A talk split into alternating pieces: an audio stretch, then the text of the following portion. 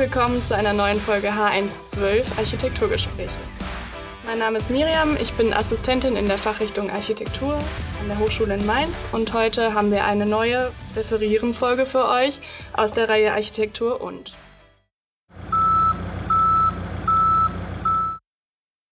Das heutige Thema ist Architektur und Material und ich freue mich auf unseren Gast, Professor Dr. Julius Niederwörmeier. Hallo Julius. Hallo Miriam, hallo Zuhörerinnen und Zuhörer. Wir werden heute über Architektur und Material sprechen. Mhm. Ähm, und bevor wir in das Thema einsteigen, möchte ich dich aber kurz vorstellen. Du bist Architekt aus Darmstadt. Dort hast du gemeinsam mit Carola Wiese ein Architekturbüro. Und seit 2002 bist du schon an der Hochschule in Mainz tätig, zunächst als Vertretungsprofessor und dann seit 2006 als Professor für Konstruieren und Entwerfen. Ich freue mich, dass du da bist und ja, bin gespannt auf das Gespräch. Bevor wir das in das Thema aber so richtig einsteigen, ähm, haben wir noch eine Einstiegsfrage an dich, die wir eigentlich all unseren Gästen stellen. Was beschäftigt dich in der Architektur? Ja, das ist, das ist eine gute Frage. Was beschäftigt mich in der Architektur? Das ist zunächst mal natürlich, dass man eine spezifische Aufgabe, eine spezifische Lösung findet. Letzten Endes geht es immer darum, Raum zu schaffen, Raum zu bilden positiv bestimmten Raum zu finden, der funktionell ist, der, der atmosphärisch stimmt, der die Leute möglicherweise, die Nutzerinnen, die Nutzer möglicherweise in eine bessere Stimmung versetzt, was wir schon öfter erlebt haben mit den Räumen, die wir geschaffen haben. Dass wir Überraschungen auslösen bei den, bei den Besucherinnen und Besuchern. Dass wir, dass wir Heiterkeit auslösen sogar. Und das, äh, das ist wunderbar. Das beschäftigt mich in der Architektur. Also die Möglichkeiten der Architektur praktisch, wie man auf den Menschen wirken kann. Ja, das Leben zu verbessern, mhm. die Umwelt aufzuwerten, das Leben zu verbessern. Letzten Endes geht es darum, Lebensqualität zu schaffen, Wohnqualität, Lebensqualität zu schaffen. Und das versuchen wir. Ja. Ja. Gut, ähm, unser Thema heute ist ja Architektur und Material. Mhm. Ähm, jetzt vielleicht eine kurze grundsätzliche Frage. Könntest du kurz erklären, was ist Material? Und vielleicht auch, wie unterscheiden sich Materialien? Naja, man, man, kann's, man kann das, den Begriff Material zunächst mal physikalisch erklären oder chemisch. Es ist ein Werk, ein Werkstoff. Ja, das ist ein Werkstoff. Das älteste Material, der älteste Werkstoff, den wir kennen, das ist ein Faustkeil aus Stein. Also ein mineralischer Werkstoff.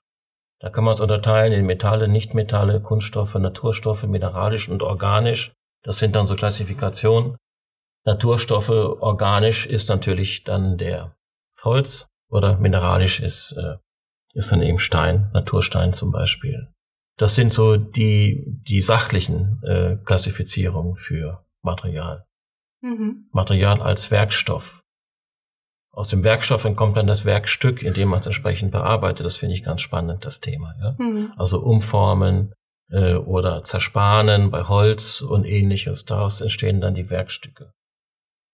Ansonsten hat natürlich das Material eine unglaubliche Bedeutung für die Architektur. Das ist klar. Aber deswegen sitzen wir hier ja, glaube ich, auch, ne? um dir ein bisschen näher zu kommen. Richtig. Ja. Genau, also diese Werkstücke, wie du sie gerade genannt hast, die, da gibt es ja verschiedene Möglichkeiten, die dann auch zu fügen. Mhm. Und das bildet dann ja praktisch die Architektur, oder?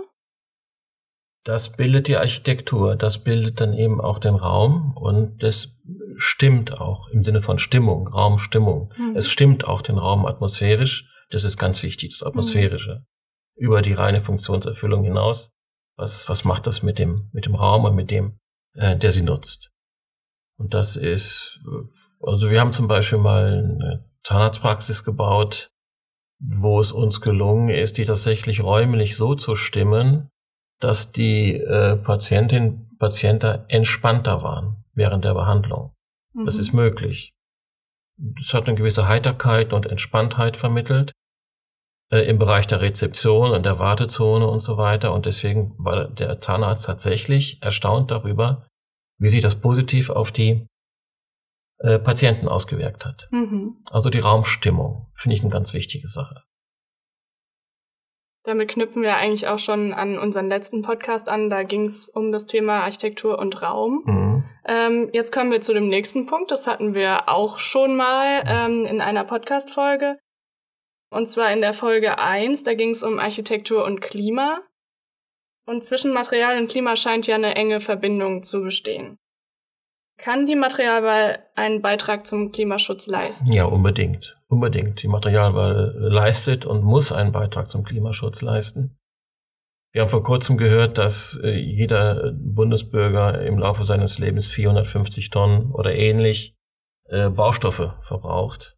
Und das geht nicht. Die Ressourcen sind endlich. Also es geht natürlich zum einen um die Verfügbarkeit von Materialien. Es geht um Wertstoffkreisläufe. Es geht darum, dass wir zum Beispiel äh, im Rahmen von Urban Mining, indem wir vorhandene Materialien wiederverwenden und zum Beispiel Teppichböden nur leihen, um Teppichboden irgendwo einzubauen.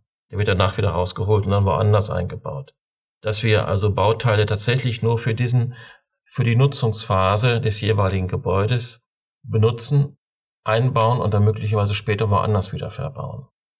Fachwerkhäuser, wie wir sie kennen aus dem, aus dem Mittelalter, aus Norddeutschland äh, aus dem 16., 17. Jahrhundert, ähm, die wurden teilweise auch transloziert oder sie wurden mit Materialien verbaut, die woanders schon mal eingebaut waren. Historische Bauten werden teilweise als Steinbrüche benutzt und äh, aus deren Material werden dann neue Bauten gemacht, auch wieder temporär. Also das Nutzungsprofil müssen wir betrachten. Es gibt mittlerweile Initiativen, zum Beispiel, der nennt sich Carewood, also die Initiative, die, die sich auf Holzwiederverwendung äh, spezialisiert, äh, wo es entsprechende Börsen gibt, wo Altholz neu verwendet wird.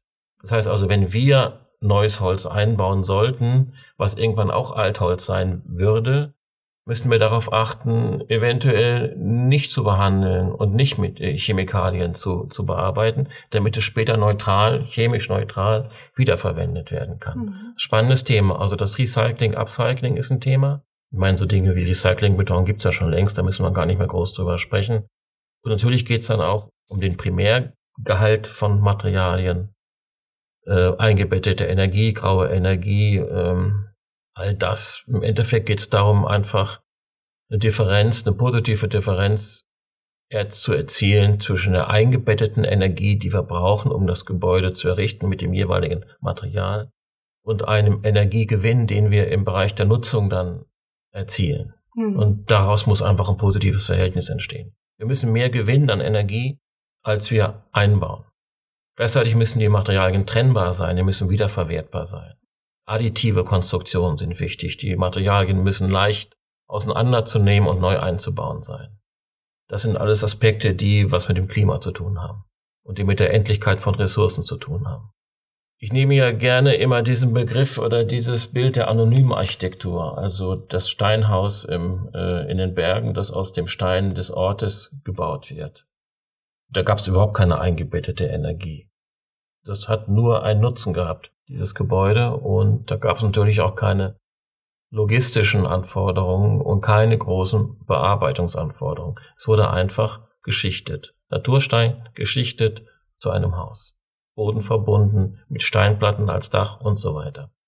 Das sind positive Beispiele letzten Endes dieser anonyme Architekturzeugnisse immer wieder. Welche klaren Konstruktionen es gibt, welche Logik auch Konstruktionen haben können. Ich spreche ja gerne auch von Logik in dem Zusammenhang. Christian Norberg Schulz, Logik der Baukunst, wichtiges Buch, sollte mhm. jeder lesen.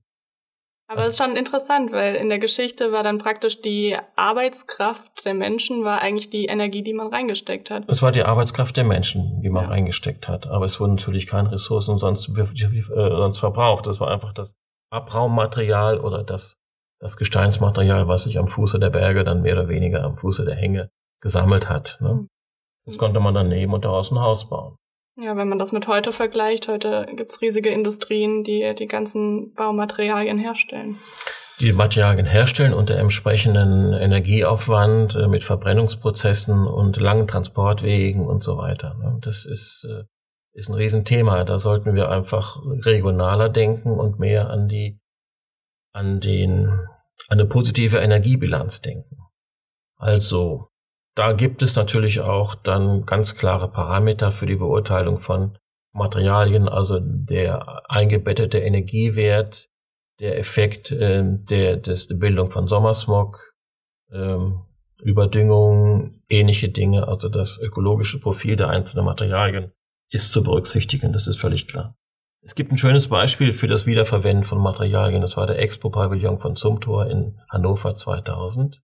Der bestand ja aus, äh, aus gestapelten Latten, also wie, wie ein Zimmermannslager, wie ein Sägewerkslager, aus gestapelten Latten und leisten, glaube ich, 2000 Tonnen insgesamt, die dann komplett wiederverwendet werden konnten bei einem anderen Projekt in der Schweiz. Die wurden gar nicht bearbeitet, die wurden trocken gefügt und nur durch Klammern zusammengehalten, durch Federn zusammengehalten. Also ideal unter dem Aspekt der Reversibilität und der Möglichkeit der Wiederverwendung.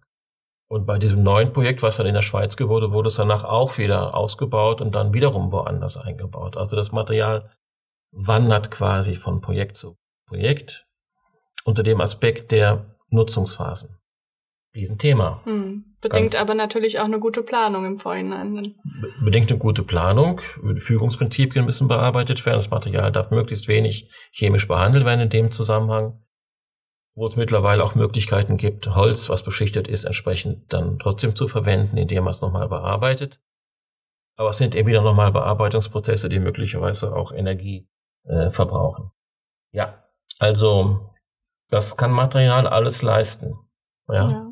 zum Klimaschutz. Sehr vielfältig, ja, ja. Möglichkeiten. Mhm wenn wir davon sprechen, dann gibt's ja oft auch irgendwie so diese neuen Materialien ähm, und die sind ja ganz oft eigentlich das Gegenteil von dem, was du jetzt gerade gesagt hast. Die haben dann irgendwie besondere Eigenschaften. Also beispielsweise sind sie ganz klimaneutral hergestellt oder sie haben eine besondere Tragfähigkeit. Und was sind denn eigentlich neue Materialien? Also kann man dazu vielleicht noch irgendwas erzählen? Ja, das ist zum einen das ist die Gruppe der adaptiven Materialien die sich anpassen, die bestimmten Bedingungen anpassen.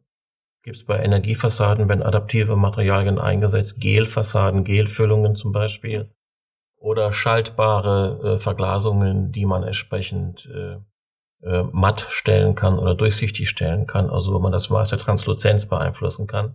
Also integrierte Sonnenschutz- und Sichtschutzkonstruktionen mhm. bei Gläsern.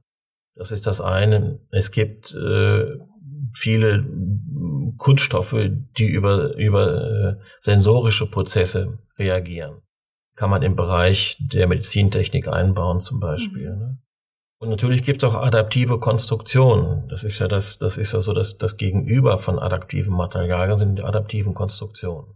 Also Brücken, die sich verändern, sind die einfachsten Beispiele für adaptive Konstruktionen. Oder auch unser Expo-Turm, den wir gebaut haben, mit diesen beweglichen äh, Solarmodulen, die sich nach der Sonne richten. Ja. Mhm. Also bionische Prinzipien letzten auch, letzten Endes auch. Pflanzen sind auch adaptive Konstruktionen, die sich äh, dem Sonnenstand zum Beispiel anpassen, wenn man so will. Ne? Spannendes Thema. Die Bionik ist überhaupt, ich finde, ein spannendes Thema, weil sie eben versucht, biologische Prinzipien auf technische Lösungen zu übertragen. Mhm. Und das ist noch gar nicht genug meines Erachtens zur Anwendung gekommen. Ist äh, Wärmedämmbeton auch so ein neues Material? Wärmedämmbeton ist, äh, ist ein neues Material. Klar, da werden Zuschlagstoffe eingemischt, äh, eingefügt, die ungefähr zu einer Verdopplung der Wandstärke führen, zu einer Verringerung der Tragfähigkeit, aber zu einer deutlichen Erhöhung der Wärmedämmfähigkeit. Dämmbeton kenne ich eigentlich erst seit 20 Jahren ungefähr, 15 Jahren. Also ein sehr neues Material eigentlich. Sehr neues Material. Da muss man sich auch überlegen, wie wird das dann, wie ist das recycelbar? Hm. Ne? Wie stehst du grundsätzlich zu so neuen Materialien? Es sollte jeder äh, aufgeschlossen neuen Materialien gegenüber sein, um sich weiterzuentwickeln. Hm. Die Frage ist, wie man sie dann einsetzt, unter welchem Aufwand man sie einsetzt. Mhm. Wir haben bei einem unserer ersten Projekte haben wir unterschiedliche energetische Aufbauten von Fassadenelementen getestet. Lichtlenkelemente eingebaut. Die wurden dann gemessen und dann auch entsprechend äh, produziert oder auch nicht produziert. Also es gibt schon die Möglichkeit, tatsächlich auch bei Bauten, die man, die man so errichtet, bei den entsprechenden Bauherren, in dem Fall war es ein Energieversorger, äh, auch neue Produkte auszuprobieren hm. und zu testen. Dann der Forschergeist da. Ja, spannendes Thema ja. natürlich, ganz klar. Ne? Ganz spannendes Thema. Ja. Gut. Ja.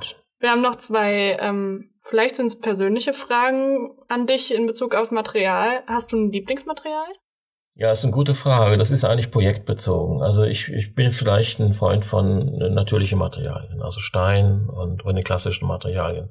Stein, ein guter Sichtbeton. Sichtbeton ist kein natürliches Material, aber es ist ein mineralisches, äh, mineralisches Produkt, ein guter Sichtbeton. Oder natürlich auch Holz, ne? Holz in der Verarbeitung, warm und äh, mit atmosphärischen Werten ausgestattet. Hm. Ne? Können auch gerne noch ein bisschen mehr über die Atmosphäre sprechen. Also ich meine, Material hat ja auch immer dann verschiedene Eigenschaften, ist ja auch haptisch irgendwie auch interessant und ja, ist haptisch interessant, es hat eine akustische Qualität, es hat äh, eine harte oder eine weiche Akustik, spielt eine große Rolle dabei. Es, äh, man fasst es gerne an, es ist kalt oder warm, es leitet Wärme oder auch nicht. Ne? Mhm. Damit ist es entsprechend äh, ein warmes Material, was man gerne anfasst, was haptisch angenehm ist. Im Zusammenhang mit dem Licht ist natürlich mit der Raumproportion kommen Materialien nochmal zur Geltung, zur Wirkung. Ich denke da gerne an die Kirche von Jörn Utzon in, in Kopenhagen, die Baxwertkirche. Mhm wo so überraschend ist, dass da nur dieses harte, dieses harte Material Beton eingesetzt wurde, ausschließlich Beton, in der teilweise industriellen, Industriearchitektur ähnlichen Verarbeitung, wo aber trotzdem oder gerade mit dieser unglaublichen Intelligenz des, des, des Planers einfach unglaublich schöner, atmosphärisch gestimmter Raum entstanden ist. Obwohl es sich auf ein Produkt in unterschiedlichen Anwendungsqualitäten beschränkt hat. Das ist ein Raum, der atmosphärisch unglaublich beeindruckt und einem religiösen Raum durchaus, äh, durchaus angemessen. Mhm. Ja. Ich denke natürlich auch gerne an, an, an Blockbohlenhäuser, die angenehm nach Holz riechen, ne, zum Beispiel, mhm. eine reine Holzkonstruktion. Das ist auch ein großes Vergnügen. Also Architektur ist letzten Endes äh, ein Phänomen, das alle Sinne anspricht. Mhm. Im besten Fall. Ja. Und darauf kommt es an. Also in diese sinnlichen Qualitäten sich bewusst zu machen und dann auch entsprechend vielleicht zu evozieren oder anzuregen äh, oder abzubilden, das ist ein, das ist ein wichtiges Ziel von Architektur, finde ich. Gut, dann haben wir noch eine abschließende Frage, die wir eigentlich jedem Gast stellen am Ende. Äh, was möchtest du uns und unseren Zuhörerinnen und Zuhörern noch mit auf den Weg geben? Also ich halte ja Architektur wirklich für eine faszinierende Disziplin. Ich habe in den bestimmten einigen Vorlesungen für Tag der Architektur, Tag der offenen Tür ja schon mal von Faszinosum-Architektur äh, gesprochen und dazu stehe ich auch einfach. Architektur, äh, Architekt, Architektin sein ist einfach ein großartiger Beruf, finde ich, weil man Räume schaffen kann, weil man damit das Leben von Menschen beeinflussen kann, weil man damit äh, die Dinge, die Welt im besten Sinne auch ein bisschen verbessern kann. Man kann die Umwelt verbessern, das ist ganz wichtig. Und äh, es gibt permanent neue Herausforderungen. Mit den gesellschaftlichen Veränderungen gibt es neue Herausforderungen. Wir haben jetzt äh, jede Menge neue Herausforderungen im Zuge der Pandemie-Phänomene und des, äh, des Pandemieverlaufs. Wir werden möglicherweise Gebäude umbauen müssen, die jetzt leer fallen, weil, weil mehr Leute ins Homeoffice gehen. Mhm. Wir werden dann Wohnungen einbauen oder auch möglicherweise rückbauen müssen. Bei diesem ganzen Thema heißt es letzten Endes heißt es äh, neugierig sein auf Veränderungen neugierig bleiben und Mut haben, auch äh, Veränderungen mitzubegleiten und herbeizuführen. Ich glaube, das ist eine wichtige Sache. Und den Spaß nicht verlieren, weil ich äh, finde, dass Architektur einfach, wie schon gesagt, eine großartige Disziplin ist. Hm. Und ich kann mir keinen schöneren Beruf vorstellen. Sehr schön, das ist doch ein ja. schönes Schlusswort. Jo. Ähm, ja, dann bedanke ich mich erstmal ganz, ganz herzlich bei dir. Und vielleicht ein kurzes Resümee, das ich noch ziehen möchte. Zusammengefasst lässt sich festhalten, dass Material im wahrsten Sinne des Wortes oder auch nicht ein vielschichtiges Thema ist. Ich denke, was besonders deutlich wurde, das ist, dass man in der Architektur viel über Material und über die Materialwahl auch bestimmen kann, sei es jetzt der Klimaschutz oder die Atmosphäre. Und in diesem Sinne nochmal herzlichen Dank an dich, Julius. Auch bei euch, liebe Zuhörerinnen und Zuhörer, für das Zuhören und für das Interesse. Wir hören uns dann in zwei Wochen wieder. Und wenn euch der Podcast gefallen hat, dann würden wir uns über, über Weiterempfehlungen freuen. Und wenn ihr Anregungen habt, dann könnt ihr uns gerne eine E-Mail schreiben. Die Adresse gibt es wie immer in der Beschreibung. Also, wir hören uns und bis bald. Ich danke auch, äh, ja, und schließe mich diesen Wünschen an. Vielen Dank. Danke. Dieser Podcast ist eine Produktion der Fachrichtung Architektur der Hochschule Mainz gestaltet von und mit Rebecca Runkel und der Assistenz Architektur.